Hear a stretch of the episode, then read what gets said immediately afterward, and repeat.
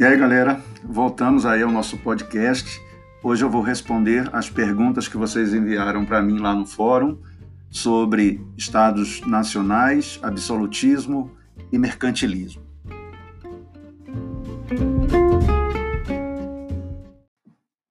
Então, a primeira, a primeira pergunta é do aluno Hugo Nogueira. Então, ele faz a seguinte, ele pergunta o seguinte: o Estado ainda tinha a ideia de expansão como na Roma antiga, algo mais territorialista, ou só por meio de expedição marítima?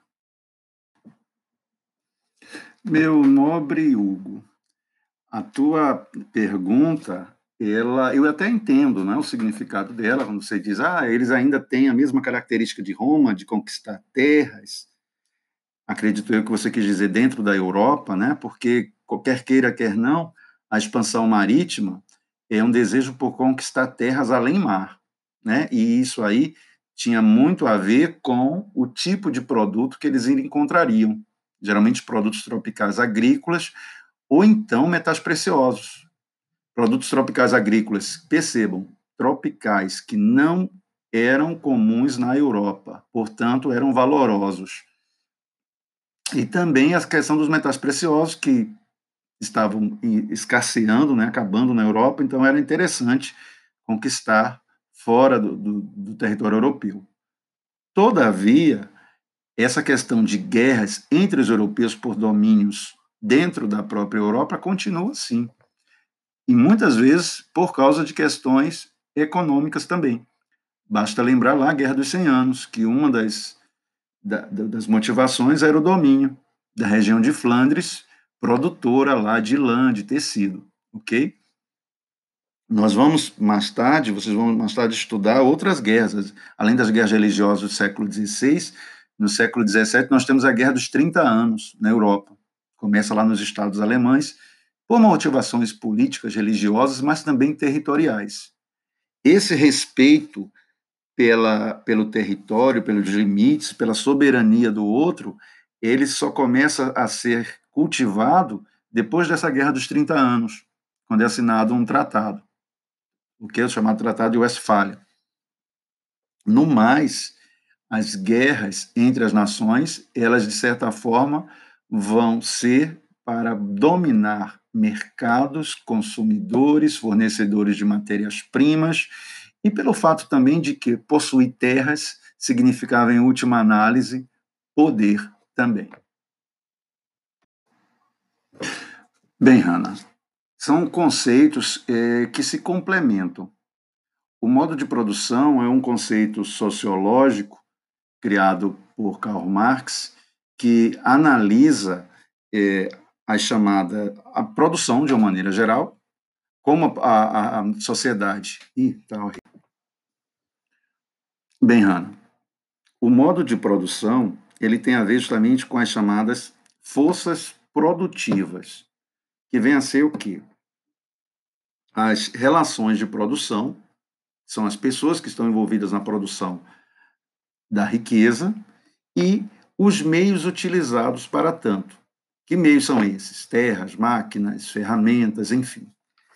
Esse conceito, ele tenta justamente analisar a sociedade, a maneira como aquela sociedade, determinada sociedade, produz riqueza. Então, ele, ele é extremamente utilizado na parte econômica, visando justamente entender as relações produtivas entre as pessoas, a tecnologia utilizada e até o estágio de desenvolvimento também, ok? Já o sistema econômico, ele é mais abrangente, porque ele também busca entender como é a produção, a distribuição da riqueza, o consumo, ou do que é produzido, melhor dizendo, vamos tirar a palavra riqueza, mas do que é produzido, que vai gerar riqueza, mas ele também envolve a questão de como será a organização, tanto política quanto jurídica, desse sistema, desse, de, é, desse do sistema, no caso. Então, a, a, o modelo, o modo de produção, ele, de certa forma, define o sistema econômico no sentido de que, quando você entende que a, a, o modo de produção ele lida como a produção é criada, produzida, aí você tem relações de produção, pessoas que trabalham entre si ou de maneira, é, como é que eu posso dizer, igualitária, ou numa relação baseada no pagamento de salário, e entre os meios, que tipo de meios são utilizados, terras, etc. Então, isso aí é parte justamente dessas forças produtivas, quem trabalha e como trabalha. E isso vai definir o sistema econômico. O sistema econômico envolve tanto produção, distribuição, consumo, regras, leis, normatizações, poder político, poder jurídico, que vai azeitar justamente toda a cadeia produtiva, não só envolvendo mais é, é a questão básica da economia, mas outras esferas, ok?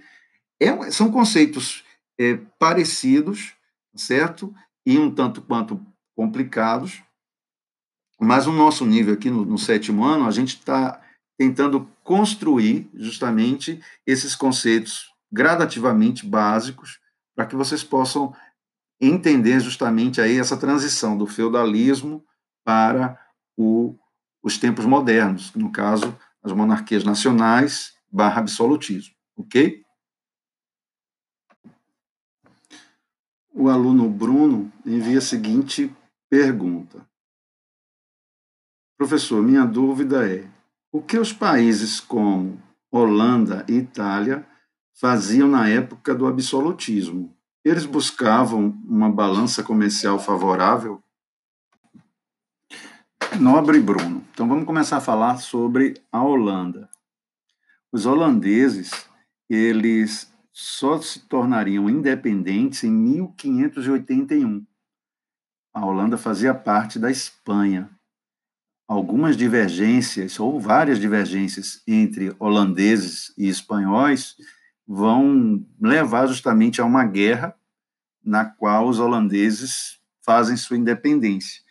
E, por incrível que pareça, a Holanda, quando se torna independente, e ela vai se tornar independente pelas mãos da burguesia, ela vai se transformar numa república. A, a Holanda é considerada a primeira república moderna, no sentido de que a burguesia passa a governar o país e a partir dali temos uma imensa prosperidade. Grande parte dessa burguesia ela era calvinista. Eles vão criar companhias comerciais, muitas dessas companhias justamente para atacar territórios, colônias da sua antiga metrópole, no caso, a Espanha. Lembrem que eles invadem também o Brasil, foram eles que investiram na produção açucareira. Então, sim, os holandeses, na época do absolutismo, eles vão buscar sempre uma balança comercial favorável. Mas aí eu abro um parênteses, eles são republicanos, dominados pela burguesia local, com forte influência calvinista, e a religião calvinista, justamente, ela sacralizava, santificava o trabalho acreditava piamente que os salvos seriam aqueles que iriam é, ser salvos. Eles acreditavam na chamada predestinação. Ok? Pronto. Já a Itália, que a gente convencionou chamar Itália, a época da Idade Moderna, na verdade, ela era bastante difusa em termos políticos e, e territoriais. A Península Itálica ela estava loteada por repúblicas independentes, que eram, na verdade, as cidades, governadas por burgueses ou por uma nobreza enriquecida, por famílias burguesas também, principalmente, alguns principados dominados por estrangeiros.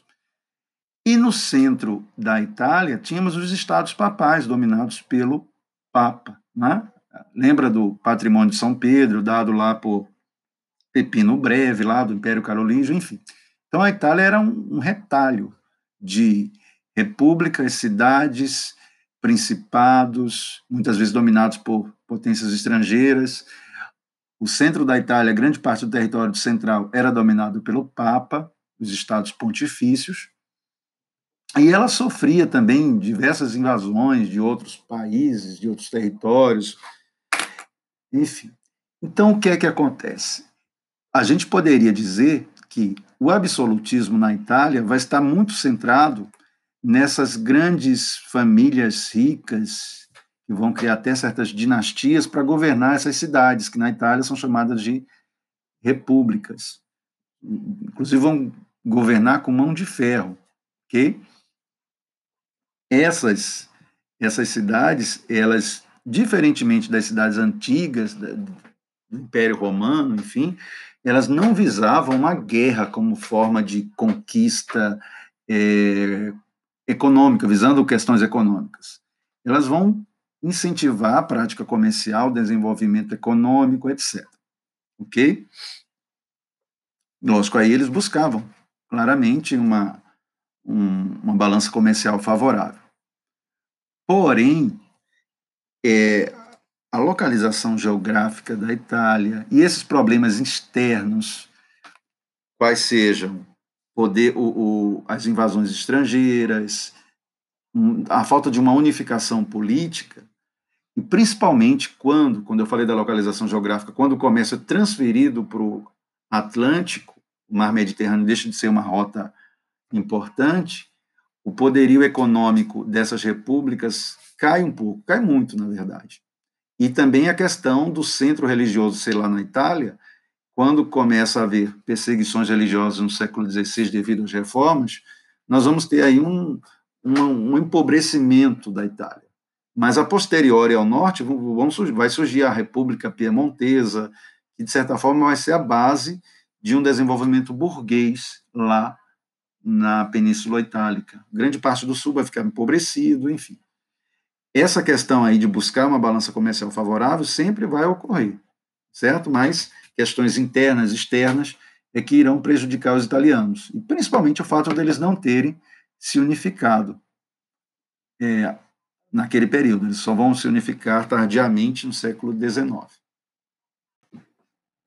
A próxima pergunta é do aluno Amaral. Então ele manda assim: O senhor poderia explicar de novo o conceito de mercantilismo? Posso sim, Amaral.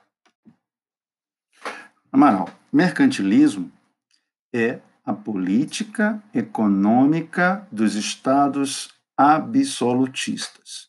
Então, essa política é, envolve um conjunto de regras, de procedimentos que os estados absolutistas tomavam justamente para promover o desenvolvimento do país. E é, é essa é, essa política ela tem como principal característica a intervenção do Estado na economia. O que é intervir? O Estado interferia em vários elementos econômicos, em vários setores econômicos, visando o enriquecimento da nação. Ok?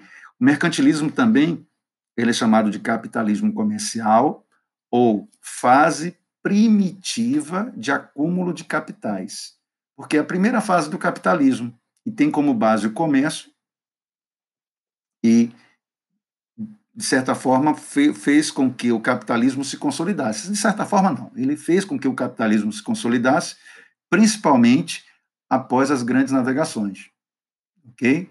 Quando começam a abundar na Europa produtos, matérias-primas, a Europa conquista mercados consumidores porque iria integrar outros continentes, como África, Ásia e principalmente a América, ao comércio europeu. Então, é a partir dali que as práticas mercantilistas, as políticas, elas passam a ser utilizadas justamente na integração na, e no desenvolvimento do capitalismo, no caso, do capitalismo europeu. Ok? A próxima pergunta é do aluno Victor Hugo. Aí ele escreve: Caro professor, como o Sacro Império Romano-Germânico ainda não tinha se centralizado e o mercantilismo é consequência do absolutismo, havia um objetivo mais distante nas outras. Havia um objetivo mais distante das outras nações? Atenciosamente, Victor Hugo. Nobre Victor, então vamos por partes. Sua pergunta é bem complexa, como você disse.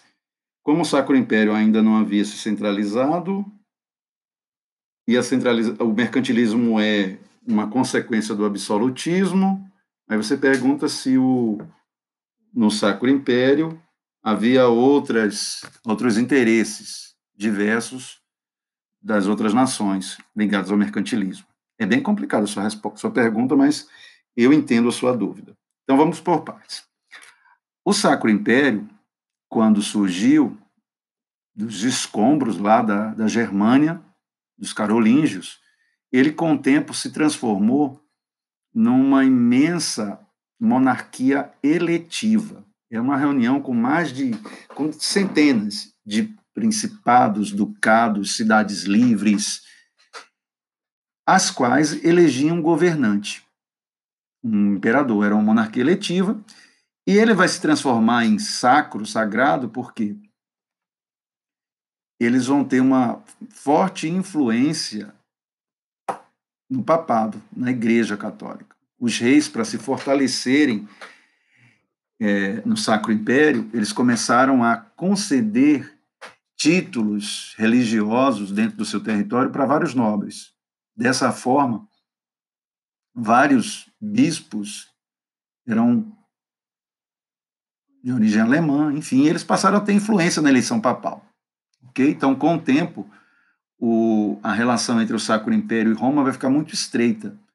Isso, de certa forma, seria um atraso em termos econômicos okay? porque nós vamos ter lá no Sacro Império relações feudais muito fortes ainda.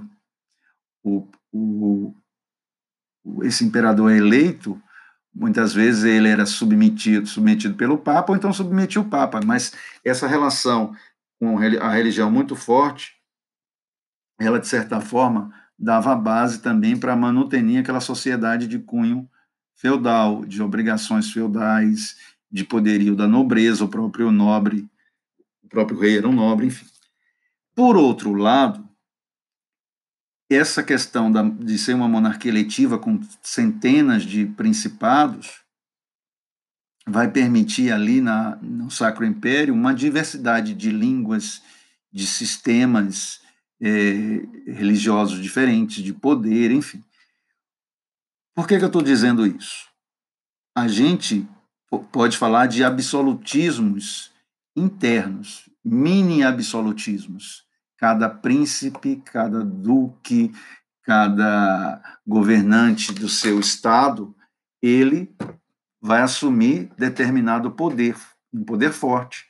Principalmente quando no século XVII surge a reforma, a reforma luterana lá na Alemanha. Parte dos estados alemães, dominados por príncipes, duques, etc., vão aderir ao luteranismo, justamente para cortar a sua relação de dependência com esse rei católico, com o próprio papado, e assim criar um Estado forte, no qual esse duque, esse príncipe, passa a ser o chefe religioso no seu território. E isso, de certa forma, vai ser outro agravante também para o desenvolvimento econômico do Sacro Império, porque vai gerar, vão gerar guerras né, entre católicos e protestantes.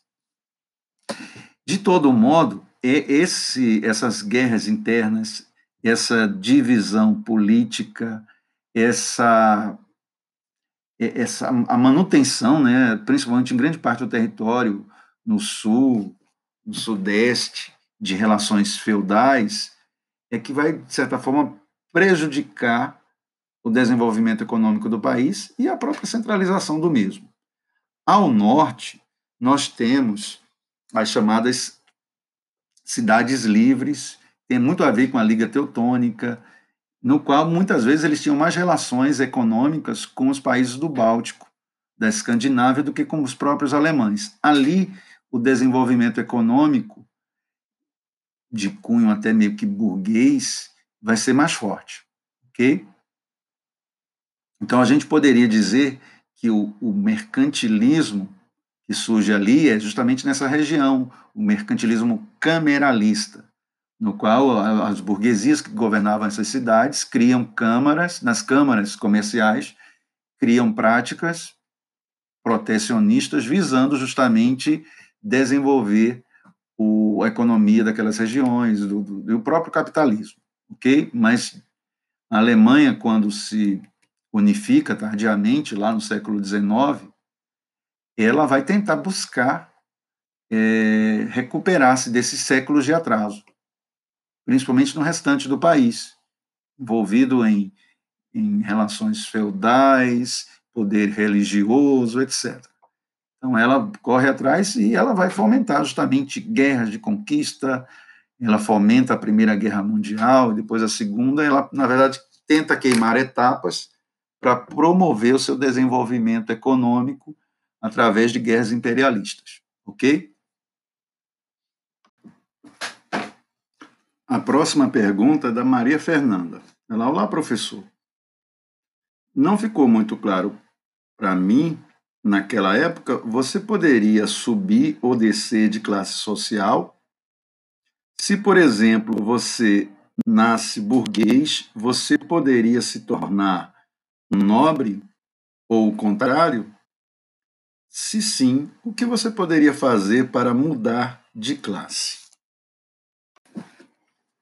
Maria Fernanda, as monarquias nacionais, depois os próprios estados absolutistas, eles vão manter aquela sociedade nobiliárquica, estamental, cuja posição social era determinada pela origem, pelo nascimento, a função que, a, que aquela pessoa teria na sociedade seria de, determinada por isso.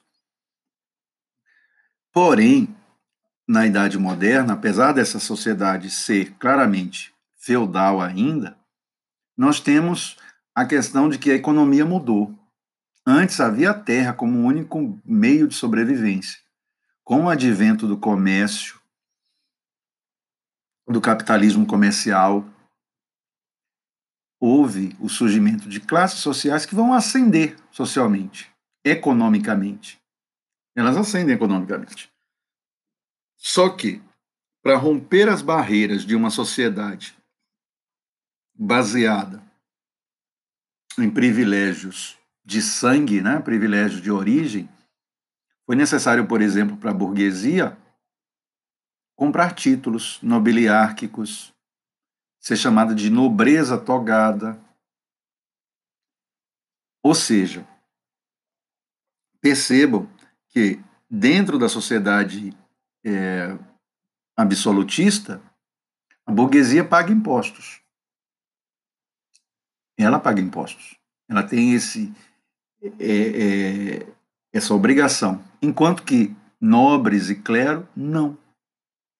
A nobreza e o clero recebem salários do Estado, pensões, aposentadorias, cargos importantes. Mesmo pagando impostos, até porque ela fomenta né, o desenvolvimento do Estado para que o rei incentive o comércio, ela consegue sim certa ascensão. Setores burgueses conseguem certa ascensão, mas é aquela coisa. É uma sociedade que privilegia quem não trabalha, no sentido de que é uma sociedade nobiliárquica. Ou seja, trabalhar, e isso vai, vai mudar um pouco já no século XVII, com as reformas, protestante, surgimento do calvinismo, enfim. Mas em determinado momento, trabalhar significava é, algo para as classes menores. Então, há certa ascensão social, mas em termos de ideias, de representatividade, quem está lá no topo da pirâmide é justamente aqueles que são os bem-nascidos. Ok? É, isso só se inverte mesmo com as revoluções burguesas, uma sociedade liberal que vai privilegiar justamente a igualdade jurídica e o diferencial daquela sociedade passa a ser o dinheiro mesmo. Tá bom? É isso. O Victor Hugo enviou outra pergunta, vou ler para vocês agora. Diz: Professor, o senhor disse que a França e a Inglaterra desenvolveram manufaturas, ao invés de buscar matérias-primas. Então, como eles conseguiram a balança comercial favorável, se eles tinham que comprar matéria-prima de Portugal e Espanha. Digo, no caso francês. Bem, Victor, tem uma certa lógica que você falou, né? Quando você diz que eles vendiam manufaturados, mas tinham que comprar matéria-prima. Você só generalizou quando você disse que eles compravam, no caso França, Inglaterra, de Portugal e Espanha. Aí eu não sei de onde você tirou, porque é o seguinte: os soberanos absolutistas, eles mandavam na economia. Eles diziam: ó, você vai comprar matérias-primas só do produtor nacional, por exemplo, justamente para fortalecer a, a, a economia interna o produtor nacional ficar beneficiado e poder pagar mais impostos para o rei. E isso, mesmo que o produtor estrangeiro fosse mais barato, o rei baixava uma norma. Não, matéria-prima você tem que comprar aqui. Ok? Então, essa questão aí de onde eu vou conseguir matérias-primas para fazer manufatur produtos manufaturados, haja vista que, a princípio, nem França nem Inglaterra tinham tantas colônias. Pois muito bem. Esses países, eles vão produzir seus manufaturados, seus produtos, a partir de, de, de matérias-primas locais. Os ingleses, por, por, exemplo, vão ser exímios na tecelagem. Então, eles, a princípio, vão fazer tecidos com lã. Quando a, a descoberta da América, a conquista da América, enfim, a produção de algodão na América também passa a ser bastante incentivada por eles para produzir esses tecidos. Ok? Então, eles, por exemplo, você tem uma ideia, os ingleses, em 1711, eles fazem um acordo com os portugueses chamado Tratado de Panos e Vinhos, Tratado de Melton, no qual os ingleses vendiam os tecidos para os portugueses e compravam os vinhos portugueses, enfim. E era um comércio bem desigual, porque produto manufaturado inglês, tecido, era bem mais caro que os vinhos portugueses. Isso vai fazer com que Portugal ficasse com sua balança comercial deficitária, ok? Já no caso francês, eles vão produzir móveis de luxo, joias, tapetes.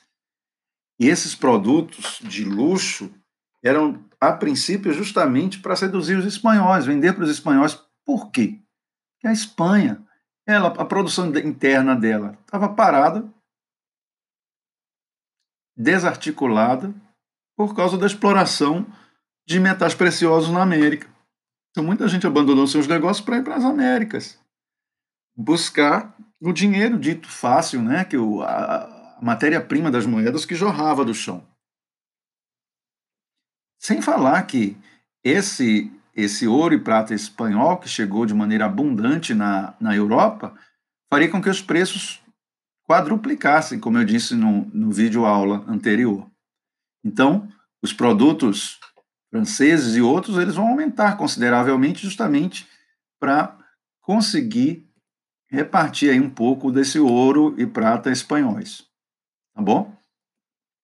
E com o tempo, lógico, com esses lucros advindos aí, tanto franceses quanto ingleses, vão criar companhias comerciais, e a Inglaterra já tinha, né, o, o mercantilismo inglês vai ser baseado inicialmente na sua força marítima, aí eles vão buscar mais matérias-primas e principalmente conquistar colônias. Tá bom?